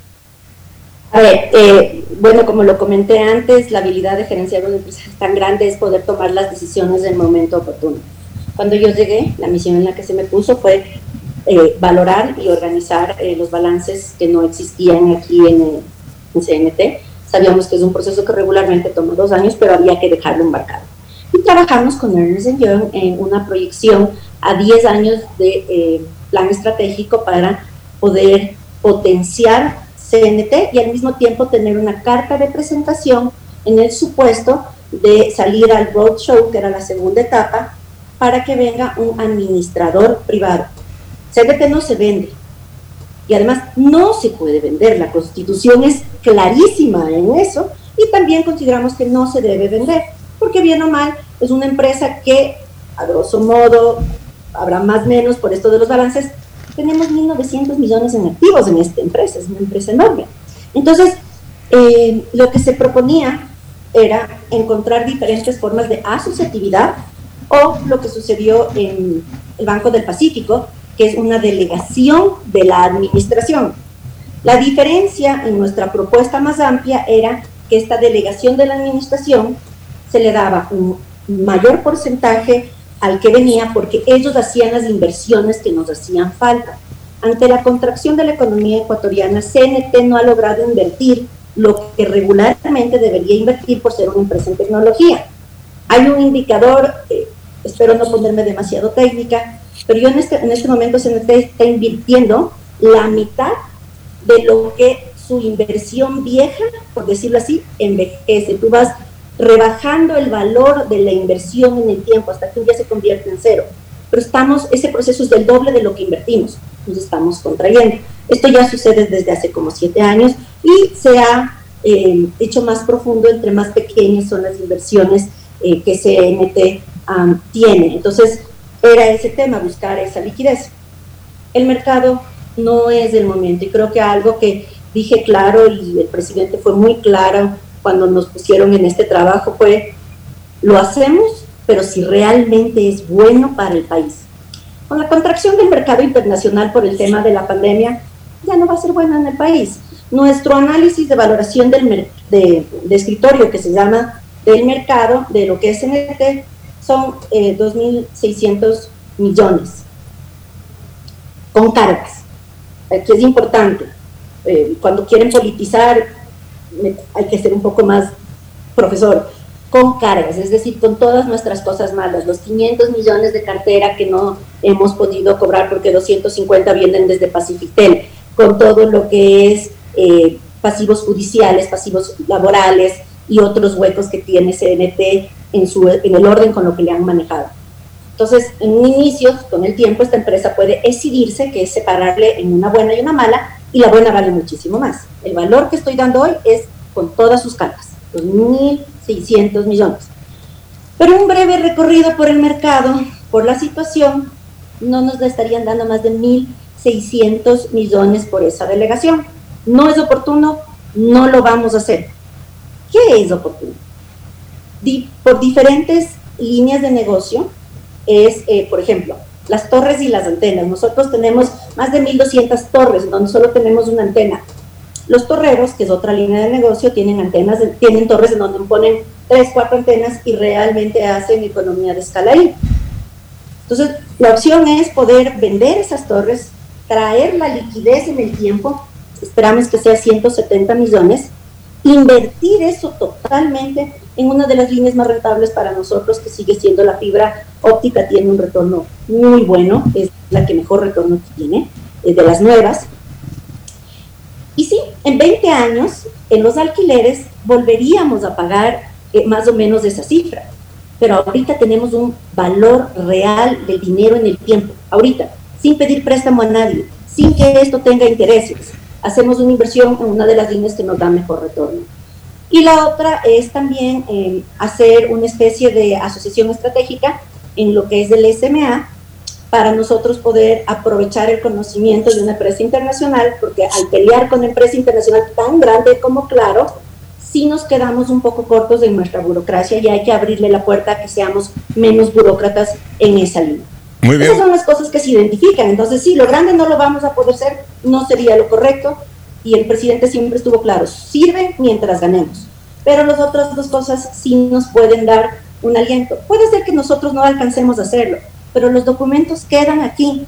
Quedan 10 años de planificación estratégica, quedan estos documentos en los que te dicen cómo puedes tener liquidez rápida, reducir tus costos de mantenimiento que para nosotros son inmensos. Eh, eso hace que tú seas más cara al rato de sacar tus costos fijos y no puedas sacar mejores costos hacia afuera. Y el otro logro que hemos tenido, y también es el trabajo con Ernest Young y mi equipo financiero, solucionamos un problema de central de costos. Eh, aquí se imputaban dos o tres veces los costos administrativos, no podíamos ser tan eficientes, eh, las inversiones completas a un producto, y por eso podemos en esta Navidad, perdón que haga propaganda, no voy a dar los valores, pero tenemos reducciones del 40% en muchísimos de nuestros productos, dando más gigas o más megas, dependiendo si son teléfono o internet. Ese es el resultado del trabajo administrativo. Y claro, hemos cumplido con nuestra función social al trabajar directamente en Ecuador Digital, eh, procurando eh, poner antenas, eso sí, en parroquias que estaban totalmente desconectadas. Un paso inmenso que se dio desde Ecuador Digital es que logró que las tres operadoras firmáramos un acuerdo en donde están las 80 parroquias más abandonadas de todo. Nos dividimos las parroquias y uno construye la antena, que la antena puede llegar hasta costar hasta 250 mil dólares con todo lo que hay que conectarle, y ponemos la, torre y ponemos nuestras antenas ahí para que todos puedan seguirse conectando. Entonces, es un trabajo que ha demostrado que tenemos que tener todos los actores. Los puntos wifi que ponemos con los GATS, sean municipios o cualquier otro tipo de gobierno local, nos ha ido también muy bien. Eh, ya estamos casi llegando a los mil puntos. Hay un compromiso de prácticamente eh, 2.200 y seguimos creciendo. Esta es una pregunta, eh, perdón, que Carlos Vera alguna vez me, hizo anterior, me dijo, pero Guayaquil tiene 6.000. Efectivamente, porque Guayaquil identificó que el trabajo es compartido. Una empresa puso las, los equipos, la conexión, lanzó el cable, pero paga el municipio, el mensual, y así es como se logra. Igual tiene que ser en todo lado. Y, y, siempre se tiene que pagar. O sea, lo que dicen por ahí de que van a dar internet gratis a todo el mundo, eso representaría un subsidio de más de 90 millones mensuales, más de mil millones al año en, esto y haciendo el cálculo. El Internet en este momento es el 30% del ingreso a eh, CNT. Estamos ya iguales, eso es un gran avance ya ingresa lo mismo por telefonía fija que por el internet fijo. Telefonía fija se va a morir, entonces este tiene que seguir creciendo. Así es. Si le quitan el otro que tiene el mayor retorno, ya, se muere la empresa. En menos de seis meses y mete quebraría. Así es, ahí se muere ya la empresa. Gracias Marta por tu intervención, muy claro en todo y especialmente en esta última parte también dando a conocer eh, avances y desarrollos de la empresa estatal de comunicaciones. Muchas gracias Marta. Siempre a las órdenes. Muchas gracias por la invitación. Por supuesto, ha sido un gusto. Nos vamos a la pausa, retornamos con lo que nos queda de tiempo, que ya es muy poco para el segmento deportivo. Ya volvemos. Auspician este programa. Aceites y lubricantes Gulf, el aceite de mayor tecnología en el mercado. Acaricia el motor de tu vehículo para que funcione como un verdadero Fórmula 1 con aceites y lubricantes Gulf. ¿Quieres estudiar, tener flexibilidad horaria y escoger tu futuro? En la Universidad Católica Santiago de Guayaquil trabajamos para el progreso en educación, ofreciendo cada día la mejor calidad y para ello estamos a un clic de distancia. Escoge la carrera de tu vocación. Puede ser marketing, administración de empresas, emprendimiento e innovación social, turismo, contabilidad y auditoría, trabajo social y también derecho. Consulta en nuestra página web mayor información y esquemas de admisión. Universidad Católica Santiago de Guayaquil, formando siempre líderes. Yo quiero una de esas 150 tarjetas de regalo del Banco del Pacífico. Es fácil, incrementa 100 dólares este mes en tu cuenta y participa por 150 tarjetas de regalo. Descarga la APP Mi Ahorro Cuenta, programa tu ahorro y empieza a participar. Esta Navidad el mejor regalo es estar conectado con los que más quieres todo el tiempo. Por eso en Claro recibes más y más gigas de regalo en todos tus planes. Y además gigas exclusivos para tus redes que no consumen lo de tu plan. Contrátalos en claro.com.es. Ven a Claro y aprovecha mucho más tus gigas con la mayor cobertura 4.5G del Ecuador. Me cuido, yo me cuido para poder abrazarnos nuevamente volver a compartir. Yo me cuido. Un aporte a la ciudadanía de Seguro Sucre, tu lugar seguro. Estamos en la hora del pocho. Hoy en el deporte llega gracias al auspicio de Banco del Pacífico. 18 de diciembre del 2011, Deportivo Quito se proclama por última vez campeón del Ecuador al derrotar en el segundo partido de la final a Emelec por 1 a 0. El único gol Chuya lo anotó cerca del final el excelente delantero argentino Matías Alustiza. Incluso el empate le servía a los quiteños, pues en Guayaquil habían ganado 1 por 0 en la final de ida.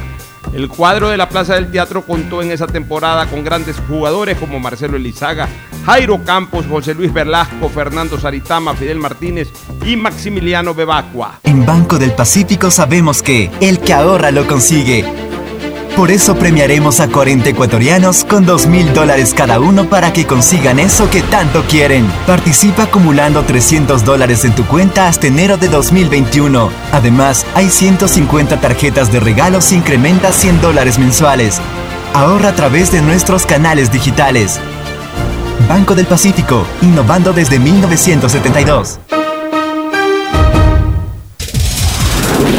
En la hora del pocho presentamos Deportes, Deportes.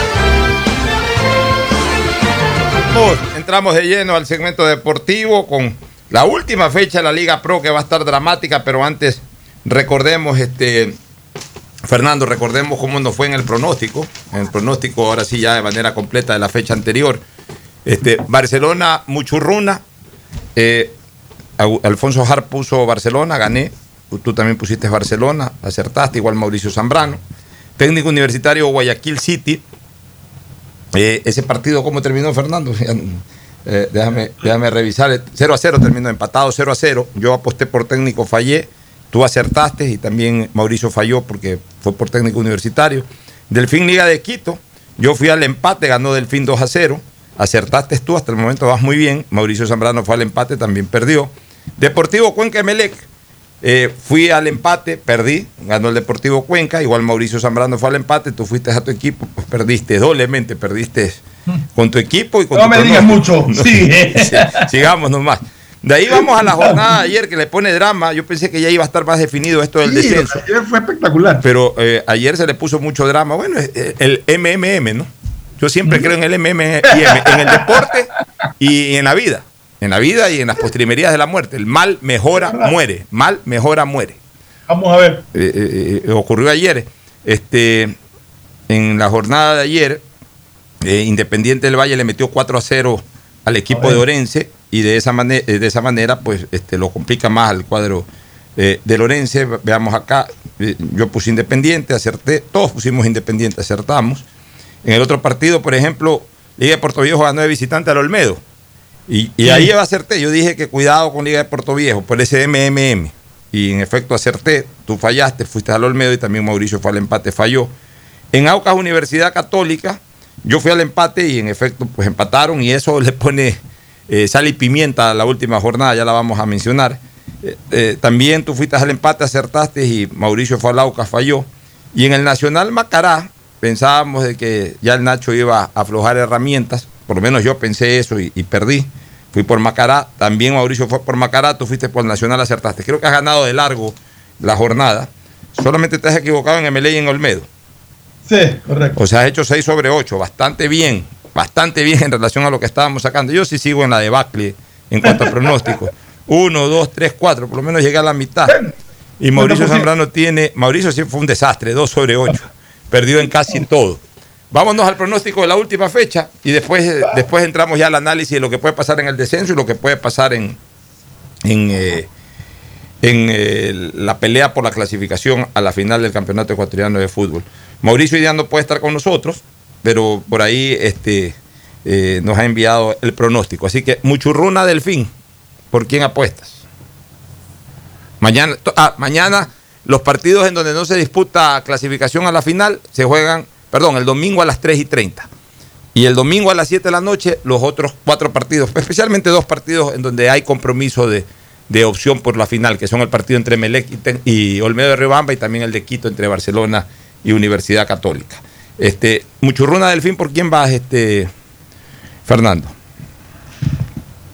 Muchurruna. Voy por el Delfín. ¿Vas por el Delfín de Manta? Eh, Ya, a ver, este, vas por el Delfín de Manta. Tú vas por Delfín, te pongo aquí Delfín. Muchurruna Delfín en, en, en Ambato. sí. En, en Ambato, en Tungurahua, en cualquiera de estos estadios que, que hay por allá. Yo aquí creo que este partido termina. Yo voy por el Delfín ya para que se vaya ese Muchurruna. La verdad que este chango me tiene a mí tremendamente molesto. Mauricio, Ah, Zam-. Mauricio Zambrano ha ido por el Delfín. Aquí me mandó su, su polla. Va por el Delfín. Guayaquil City Deportivo Cuenca en Guayaquil. Voy por el City. Tú vas por el City. Es que le has cogido coraje al Cuenca, ¿no? No, no, no, no. Me parece que el City está mejor, eh, más allá de que el Cuenca hizo un excelente partido el día eh, contra el Melec en cuanto a, a lo que le convenía a ellos, pero yo creo que, que el miércoles, y eso ya lo veremos después, no es que jugó bien, el Melec jugó muy mal en cuanto a, a- a- a terminar las acciones de, absoluto prácticamente fue de Melec, entonces creo que City tiene muchas posibilidades de ganar. Ya, yo voy al empate ahí. Yo no creo que el Cuenca floje ya ahorita. Saca el empate. Orense Nacional, este es el partido del drama realmente. Este, ese es el- Este es uno de los partidos de la fecha. Este es el que decide que uno de los dos se va a ir. Uno de los dos se va. Uno de los dos se puede ir. Y la Liga de Puerto Viejo que tiene que pelearla por otro lado también. Pero uno de los dos se va. Y yo creo que la Liga de Puerto Viejo si gana, para mí se queda. Y ganan y, y tiene que jugar en el Real Estamarindo. Todo este partido, ponme el empate, Tú le vas al empate. ponme el empate. Aunque al final uno de los dos se va a. Yo, yo le voy al regalar. Nacional. Yo le voy al Nacional y por ahí cuidado se salva Nacional. Tú le vas al empate. También este Mauricio le fue al empate. Liga de Puerto Viejo Aucas. ¿Eh? Este partido. Yo le voy a ir a la Liga de Puerto Viejo. Yo también le voy a la Liga de Puerto Viejo. Le vamos a ir a la Liga de Puerto Viejo y Mauricio le fue también a la Liga Deportiva Universitaria de Puerto Viejo. Ahora sí, vamos a los partidos bravos, a los partidos que se vienen ya para la disputa del paso a la final. Emelec Olmedo. Ah, voy en Meleco. Baja Emelec, yo también. Emelec va a ganar. Emelec va a ganar, va a hacer su tarea. Lo que va es depender de lo que haga Barcelona. Mauricio también le puso así. Universidad Católica Barcelona. Ahí sí voy a jugar, como tú dices, con el corazón. Con el corazón, ya déjame Ya, ponerte católica de una vez. Yo voy a jugar con el corazón y con buena parte de lógica. Yo voy al empate y Mauricio también va al empate. A sabiendas de que Católica va a buscar la clasificación a la Copa Libertadores y sabe que el único resultado que no le sirve para clasificar a la Copa Libertadores es ganar. Estos caprichos del fútbol y del sistema, pero es una realidad, ¿no? De ahí, Macará Independiente, ¿cómo ves ese partido Macará Independiente? En Ambato. Es en Ambato. Yo lo veo soplado en este momento Independiente. Yo creo que Independiente gana. Los tres entonces vamos a pronunciarnos por Independiente, porque Mauricio lo ha hecho. Y Liga de Quito Técnico Universitario. Liga va a jugar con algunos A esta suplentes. altura yo le voy al empate a ese partido. Tú le vas al empate. Sí, porque Liga va a guardarse ya. Va a guardarse. Yo creo que va a ganar Técnico Universitario. Y Mauricio le ha puesto a Liga Deportiva Universitaria. Bueno, vamos a ver el día lunes cómo nos fue en el pronóstico de esta última jornada. Ya regresamos luego de la pausa para toquetear algo de lo que será esta última fecha. El siguiente es un espacio publicitario apto para todo público. ¿Qué más, mis brosters? Somos Giga y Minuto. Habla bien, esos manes de CNT saben. Pero de Leif. Y con sus paquetes prepago de 1 a 6 dólares, recibes 2 gigas en redes sociales. Y muchos megas adicionales para navegar. Sí cachaste, ¿no? Pero more than you. CNT, conectémonos más. Más información en www.cnt.com.es. La ATM presenta su programa Educación Vial Online. Es un programa dirigido para los pequeñitos de 4 a 10 años para que conozcan todo sobre seguridad vial, sobre reglas y cómo transitar de manera correcta en las calles. Este programa también se socializará vía Zoom a estudiantes a través de los videos y así conozcan más sobre la nueva cultura de movilidad. Ingresa a atm.gov.es. Con la ATM, juntos nos movemos seguros. Autorización número 1572, CNE, Elecciones Generales 2021. Acciones de protección de 11 multas a concesiones, 9 se han declarado improcedentes. Es decir, a favor de la provincia del Guayas, a favor de los guayasenses y de los ecuatorianos. 14 jueces en estas 9 de las 11 eh, acciones de protección que aplicaron obviamente las concesionarias se han pronunciado. Y se han pronunciado a favor de la provincia. Primero, nos acogimos a la libertad de contratación. Segundo, se garantizó el debido proceso y la seguridad jurídica. Tercero, que era eh, legítimo el derecho de la provincia a través de sus abogados defender los intereses de la mayoría, en este caso de los guayacenses y de los ecuatorianos que transitan por esta Habiendo sido ya mostrado por parte de los jueces una postura correcta pegada justamente al marco contractual, podamos ser testigos de algo histórico, histórico para la provincia y para el país. Autorización número 1783. CNE, Elecciones Generales 2021. Detrás de cada profesional hay una gran historia. Aprende, experimenta y crea la tuya. Estudia a distancia en la Universidad Católica Santiago de Guayaquil. Contamos con las carreras de marketing, administración de empresa, emprendimiento e innovación social, turismo, contabilidad y auditoría, trabajo social y derecho. Sistema de educación a distancia de la Universidad Católica Santiago de Guayaquil, formando líderes siempre. El aeropuerto de Guayaquil te informa que durante el mes de diciembre, por la salud de todos, solo un acompañante podrá recibir o dejar a los pasajeros. No te confíes, es tiempo de evitar aglomeraciones. Utiliza siempre mascarilla, lávate las manos y mantén el distanciamiento social. Con nuestros controles y tu colaboración en el cumplimiento de las normas de bioseguridad, podremos disfrutar de estas fechas tan especiales. Alcaldía de Guayaquil, en coordinación con Autoridad Aeroportuaria de Guayaquil. Autorización número 1588. CNE, Elecciones Generales 2021. Desde que me cambié a Claro, todo carga rapidísimo. Y yo soy el mejor jugando en línea. Y yo trabajo en casa mientras todos disfrutan, navegando al doble de velocidad. Esta Navidad comparte el regalo de estar conectados. Contrata internet claro de 50 megabytes desde 20 dólares más impuestos y recibe el segundo mes de instalación gratis. Además, puedes financiar una laptop nueva en claro.com.es válido del 17 de noviembre del 2020 al 6 de enero del 2021 o hasta agotar stock. Más información, condiciones en claro.com.es. Esto aún no termina. Por eso siempre uso mascarilla en mi negocio. Hago que todos la usen y que respeten el distanciamiento. No te confíes. El estado de excepción terminó, pero la pandemia sigue. Manos, mascarilla, distanciamiento y preocuparse de que todos cumplan las medidas de seguridad. Alcaldía de Guayaquil. Autorización número 0119. CNE, Elecciones Generales 2021.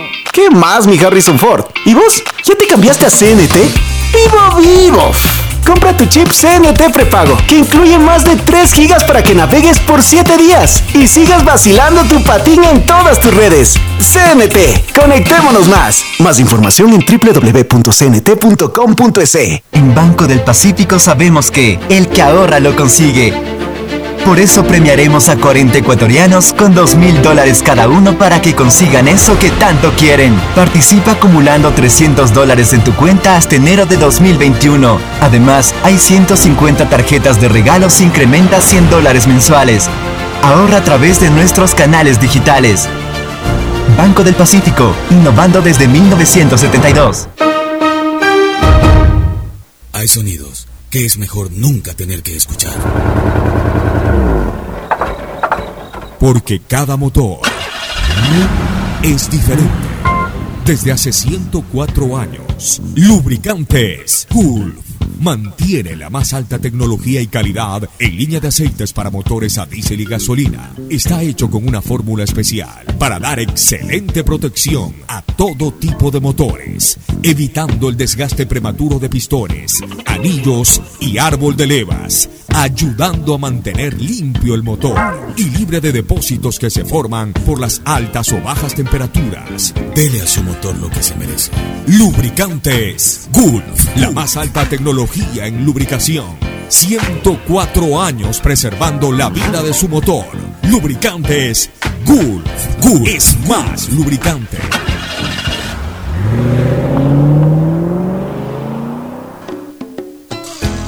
Fin del espacio publicitario. Usted está escuchando un programa de opinión, categoría O, apto para todo público.